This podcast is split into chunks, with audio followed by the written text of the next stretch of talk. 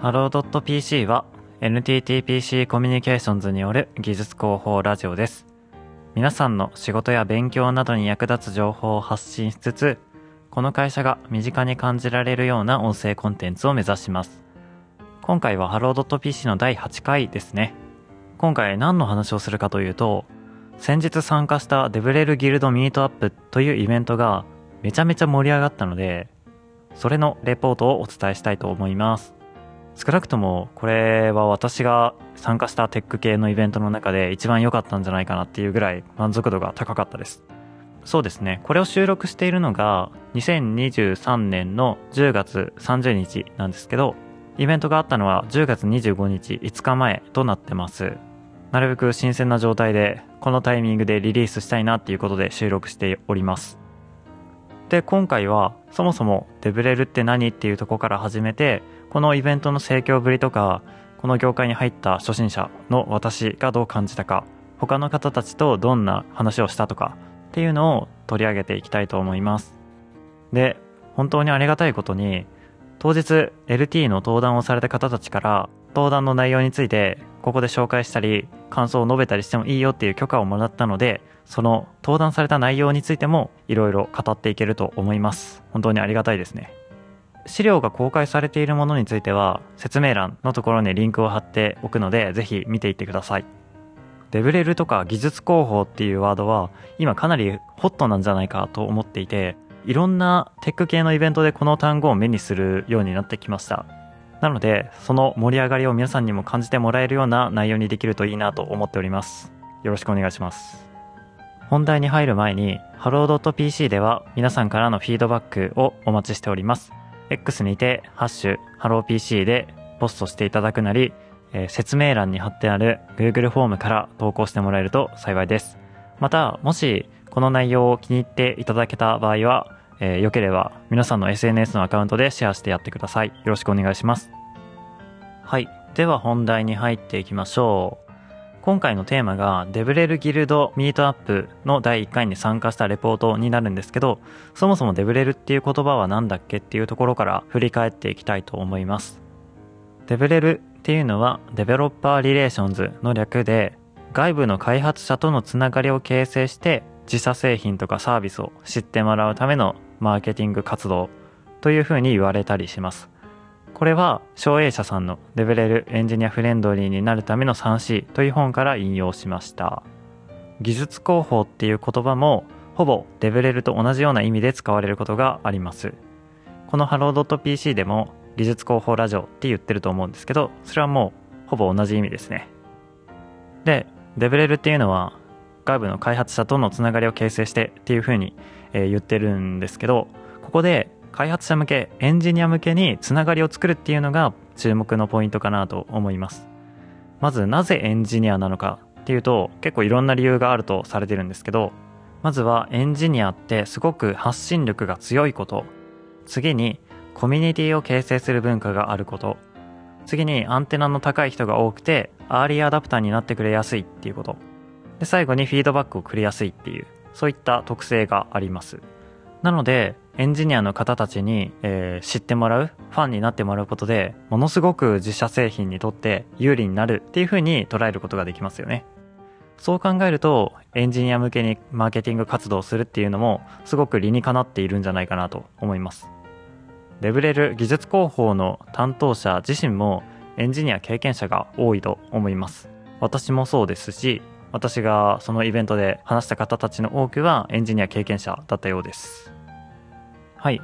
では、そもそもデブレルって何だっけっていう話はこれで一通り概要を伝えられたかなと思います。では次に、今回私が参加したデブレルギルドミートアップっていうイベントについて触れていきましょう。で、それについて触れるためには、まずデブレルギルドっていうコミュニティの話をしないといけないですね。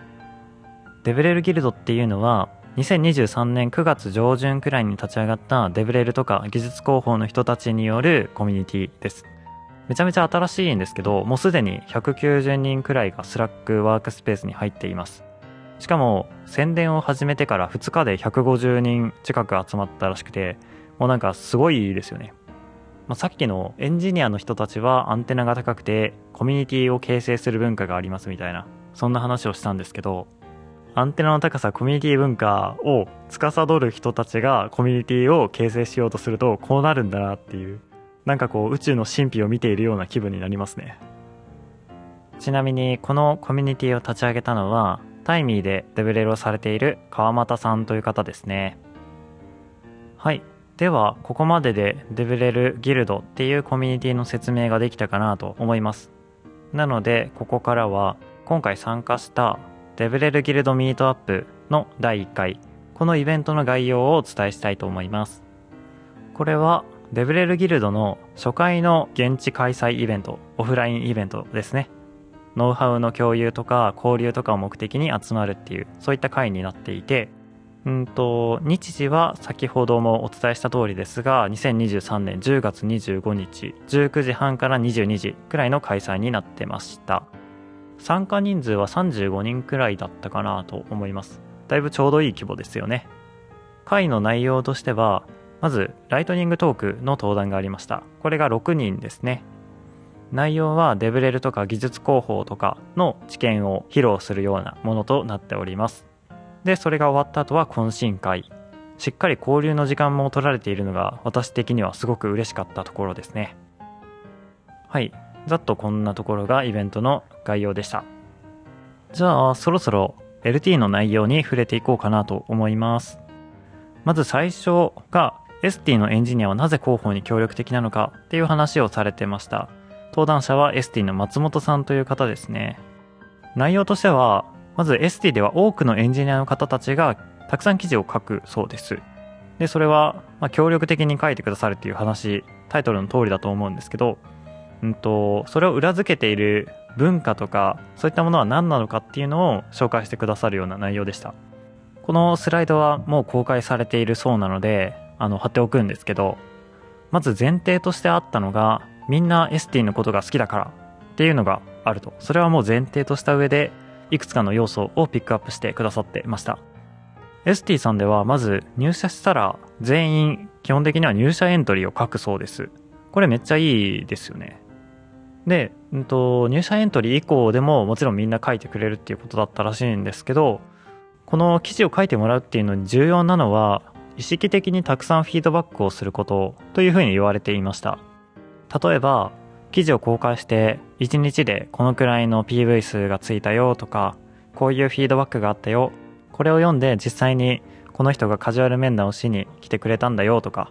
あとはじわじわ伸びていってるよみたいなちょっと時間を置いてから伝えるみたいなのも効果があるというふうに言われてましたね。これめちゃめちゃいいなと思ったと同時にあの私はすごく反省しましたね。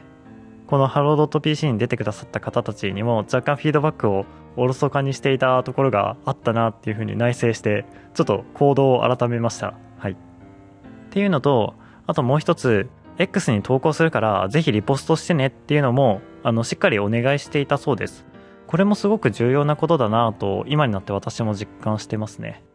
その方が出演してもらった方にとってもたくさんの人に見てもらえるしコンテンツそのものの知名度も上がりやすいしっていうことでちゃんとウィンウィンにもなっていると思うんですよね。それをしっかり丁寧にお願いしていくっていうのは今後もしていきたいなと改めて思いました。っていうのが最初の ST の松本さんのライトニングトークの内容でした。続いて2つ目、内製ハイブリッドイベントの作り方というテーマで、カルタの修造さんが登壇されていました。その内容を紹介していきたいと思います。ハイブリッドイベントの作り方っていうタイトルにもある通り、オンラインでも配信するし、オフラインでも現地に集まって盛り上がるしっていうイベントをどうやって設計していくかどうやって運営していくといいかっていうのを、えー、いろいろノウハウを教えてくださるっていう内容になってました。ハイブリッドイベントを作る時には3つ大事なポイントがあるよと言われていました。1つ目に音を大切にしましょうということ。2つ目に機材のことを知ろうということ。3つ目にオンラインとオフラインを分けるというふうに言われてました。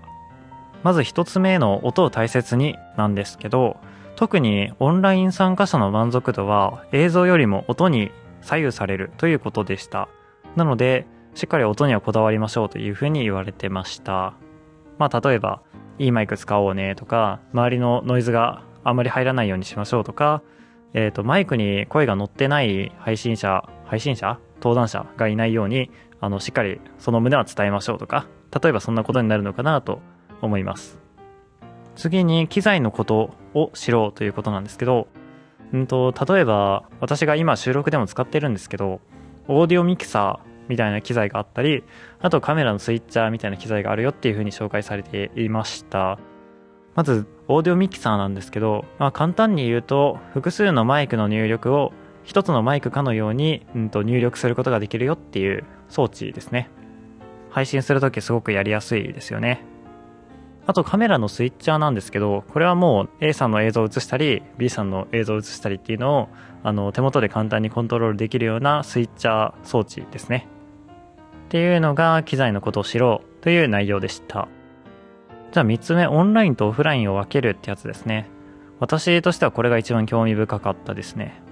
で、分けるっていうのがどういうことを言ってるのかというと、まあ、いろんな側面があって、まずは、あの、担当者を分けましょうっていう話がありました。オフライン担当とオンライン担当とトラブルシューターみたいな感じで分担しておくとすごくスムーズに運営できるよっていうふうに言われてました。で、もう一つが、オフラインとオンラインの満足度の高め方は分けて考えましょうっていうのがありました。まず、オフラインの満足度の高め方、盛り上げ方っていうのは、うん、今までと同じなのかなというふうに思うんですけど、それを、えー、オンラインの満足度も高めていくにはどうしたらいいかっていうのを、オフラインの盛り上がりを適切にオンラインに伝えることだっていうふうに言われてましたね。これが私としてはすごく面白かったですね。オフラインも良くしなきゃ、オンラインも良くしなきゃっていう風に考えるんじゃなくて、まずはしっかりオフラインの方の完成度を上げていく。で、それをしっかりオンラインに伝えられるように、整えていくっていう、そういった流れで考えるのがとてもやりやすいそうです。これ教えてもらうとすごく考えやすく、設計しやすくなりますよね。なんていうか、最近ちょうど私もオフラインで開催されてるイベントに当日行けなくってオンラインで後から見たんですけど、うんと会場はそれなりに人が集まっていたみたいなんですよね。ただ、どうしてもマイクとかの関係で登壇者の音しか入らないと。で、その音とか映像自体はとてもクリアでいい感じに聞こえるし、見えるんですよ。ただ、会場の雰囲気とかはそんなに伝わってはこなくて、まあ、まずどのくらいの人がいるのかもちょっとわかんないし、あとは会場で拍手とか起きてたみたいなんですけど、それが載ってないみたいなことがあって、それはなんかせっかく現地の会場盛り上がってるのにもったいないですよね。リモートで見てる人も、ちょっとなんかこう、盛り上がりポイントに気づかないまま終わってしまうとかあったらちょっと、それももったいないところだと思うんですよ。なので、なんかそういったことをちょうど最近思ったのもあって、あ、これめちゃめちゃいい参考になるなっていうふうに思いました。これが、えー、2つ目の内製ハイブリッドイベントの作り方、カルタの修造さんの発表でした。で、次が3つ目ですね。全社を巻き込むカンファレンスの振り返りというタイトルで、クックパッドの緑川さんが登壇されていました。これは、クックパッドさんが勉強会なりイベントなりを企画、主催された際に、その振り返りを全社規模でされたらしいんですね。もう全社員があの、 KPT、キープ、プロブレム、トライを書いていくみたいな。イメージ的にはそんなことをされたらしくって、その全社規模にするためにどういった取り組みをしたのか、まあ、どうやって巻き込んでいったのかっていうノウハウを、え共有してくれるという、そういった内容になってました。これ聞いたんですけど、もう本当にシンプルでした。結局は人に訴え続けるんだっていう話でしたね。例えば、毎日のように書いてくださいね、書いてくださいねってしっかりリマインドし続けるとか、えー、伝え続ける。あと、キャプトの振り返りっていうと、本質的なことを書いた方がいいっていう固定観念はあると思うんですけど、もう感想でもいいからっていう風になるべく書く方に対して歩み寄っていく姿勢とかが大事なんだよっていう、もう突き詰めるとそういう話でしたね。これはなんかすごい納得感ありますよね。続いて4つ目です。技術広報にクイズを活用したらうまくいったっていう話で、フラットセキュリティの豊田さんが登壇をされていました。内容はタイトルの通りですね。広報活動にクイズを取り入れるとエンジニアの方たちにバズりましたっていう、そういう内容でした。例えば、旧ツイッターでこのサイトの脆弱性をついてキーワード抜き取ってくださいみたいな問題を出したところ130リツイートくらいはいったらしいですこれスタートアップの広告で、うんと、エンジニア向けに130リツイートっていうとすごいバズってる方だと思うんですよね。他にもブースを出す時にサンプルコードとともにこれには脆弱性があります。何か分かりますかみたいな問題を出してやるとすごい受けが良かったらしいんですよね。であの登壇されていた豊田さんもエンジニアとクイズっていうのはすごく相性がいいっていうことを言われてました。これすごい共感しますよね。エンジニアってこう問題を解くのが好きな人間じゃないですか基本的には。なのでそれはあなんかいいアイデアだなっていうふうに思いました。ただなんかこう簡単にパクれるのかっていうとそうでもないとは思っていていい問題を作るのってすごく難しいわけですよ。なのでまあそのあたりが腕の見せ所というかこうあの先見の明がたくさん蓄積されているところとかアイデアを出せるところっていうのがバズるコンテンツを作れるのかなというふうに思います。はいっていうのが、えー、4つ目技術広報にクイズを活用したらうまくいったっていうお話でしたで次ですね5つ目がフリーテックナイト5周年のお話でした。これはフリーの落合さんが登壇をされていました。で、もうこれもタイトルの通りなんですけど、まずはフリーテックナイトが5周年と。うんと、合計40回ぐらい開催されたそうで、すごい 歴史が古いですよね、5周年っていうと。本当にすごいなと思います。それまでどういう変遷をたどってきたのか、今はどういう風に開催するっていうベストプラクティスになっているのかとか、えー、そういったところを紹介してくださるっていう LT になってましたこの5周年というだけあってフリーテックナイトが始まった頃と今とではちょっと開催の仕方が変わっているというか昔はこうだったけど今はこうだったんだよみたいな変遷がちゃんとあるらしくてそれが面白かったんですよねまずあのフリーテックナイトが始まった当時はもうしっかり準備して真面目に手堅く開催するイベントだったらしいですそれがコロナ禍に突入すると同時に、まずはオフラインからオンラインに変わって、かつ当日の内容がプレゼンテーション形式じゃなくてトーク形式に変わったらしいんですよ。ざっくり構成は決めるんだけど、あんまりスライドの準備とかはしなくって、えー、トークセッションがメインになるっていう、そういったコンテンツに変わったらしいです。これには登壇コストを下げる狙いがあったっていうふうに言われてました。で、実際に今ハイブリッド開催をするようになったらしいんですけど今でも同様のトークセッションがメインの形式になっているそうですあのー、お話を聞いていてすごく興味深いなと思ったのがトークセッションの形式であんまりスライドとかは準備しない形式に変わっていったんだけれどもそれでも映像としてはものすごくこだわって作っているというふうに言われていました。これについてはフリーテックナイトの配信アーカイブを見ていただくのが一番いいのかなと思います。ぜひ見てみてください。いや5周年5年続けるのは本当にすごいと思いますね。しかもテック企業の情報発信といえば freee Tech Night かなと思ってるところが私にはあってこのハロー .pc の構想を作る時にもちょっと参考にさせてもらったところがあるんですよね freee Tech Night というイベントには、えー、とてもお世話になっていてなのであの次回開催される時はぜひオフラインで参加させてもらおうかなと思いましたはい。っていうのが5つ目の freee Tech Night 5周年のお話でした。じゃあ次最後ですね。LT6 つ目の技術広報のキャリアと醍醐味みたいなテーマで、えー、ファインディの北川さんという方が登壇されていました。これ実は、うんと先日開催されたキータカンファレンスでも同じスライドで登壇をされていました。内容としては、えっと、北川さんご自身が今までどういう流れで技術広報、デブレルをされるようになったのかっていう話から始まって、今後、デブレル技術広報の人たちはどういうキャリアを設計していくのがいいんだろうっていう、そういうテーマでお話をされていました。うん、結論から言うと、まだまだデブレル技術広報のキャリアっていうのは見えてき始めたっていう段階であんまり確立されたものがあるわけではないということでした。それは私もすごく納得ですね。例えば、キャリアの一例としては、えー、マネジメント組織設計をするような人、あとエンジニアに戻る人とかそういったものがあるのかなっていうお話でした。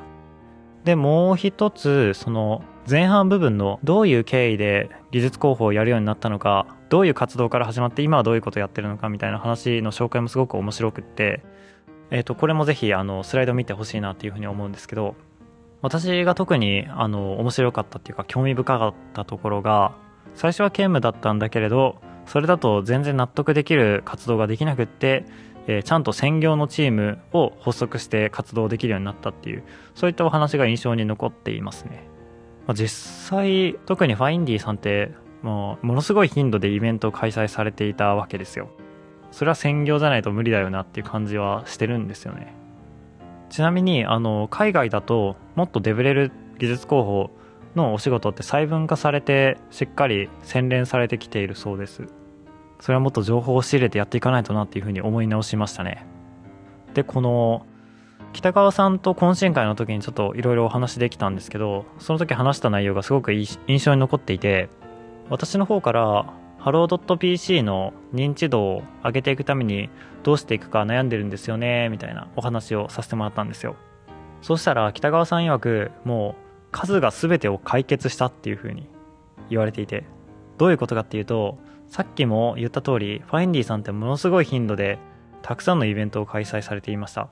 でもうその積み重ねによって嫌が王でも認知度は拡大していろんなファンがつくようになったっていう風に言われていました。いやなんか これはさすがファインディさんっていう感じしますよね。まあただあの闇雲に数でやればいいのかっていうとそういうわけでもないのは間違いなくてあの北川さんご自身も開催しては振り返り開催しては振り返りっていうそのイテレーションをとにかく回せたのが良かったっていうふうに言われてました、まあ、ちゃんと今後の改善に結びつけていきましょうねっていうことですよねはいここまでで一通り、えー、どういったライトニングトークの登壇があったのかっていうあたりを紹介してきました。じゃあ次にこのイベントに参加した感想の話をしたいと思います。まずは最初にも言ったんですけど、とにかく行ってよかったですね。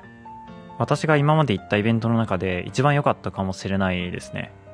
まず LT の内容も素晴らしかったですし、何よりいろんな方と話せたのが一番大きかったと思います。さっき懇親会の時間が取られていたよっていう風に言ったと思うんですけど、その場でかなりいろんな方といろんな情報を聞くことができて、本当にそれは良かったですね。たくさん仲間が見つかりました。もうなんか話しやすい人しかいないんですよね。あの、デブレルというだけあって、みんなレルがうまいんですよ。人と関係を構築するのがめちゃめちゃ上手で、びっくりしましたね。まあ、それも、なんというか、立ち上がって間もないコミュニティで、アンテナが高くてアクティブな人が多いっていうのも、理由にあるのかもしれないですね。そもそも、デブレルっていう人たちが、社交的な人が多い中で、初回のミートアップっていうこともあって、すごい、うんと、アクティブな人たちが集まった結果、もうジャックポットみたいな時間になったっていう、そんな風に私は捉えてますね。あと、その LT のテーマが良かったっていう話をちょっとしたと思うんですけど、いろんな成功談とか失敗談とかもその中には盛り込まれていて、すごい背中を押されましたね。参加者の方たちは今勢いのあるテック企業の方とか、スタートアップの企業の方が多かった印象がありますね。いろんな業務と兼業している方もいたんですけど、しっかり専業でデブレル技術広報をやってるよって人も結構多かったですね。結構いろんな人がいて、活発にコミュニケーションがされていたので、技術広報デブレルに関してニッチな悩みを抱えている人が仲間を見つけて状況を改善するっていうのはすごくしやすいんじゃないかなというふうに感じました。はい。ここまでで一通りどういったイベントだったのかあたりを紹介してきました。この初回デブレルギルドミートアップっていうイベントがめちゃめちゃ盛り上がったんだっていうことと、あと、デブレル技術広報っていう分野がすごくホットになっている、盛り上がっているっていうところもお伝えできていたならすごく嬉しく思います。よければここで紹介させてもらったライトニングトークのスライドもぜひ見ていってください。ではこの辺りで終了にしたいと思います。聞いていただいた皆さんどうもありがとうございました。次回もぜひ聞いていってください。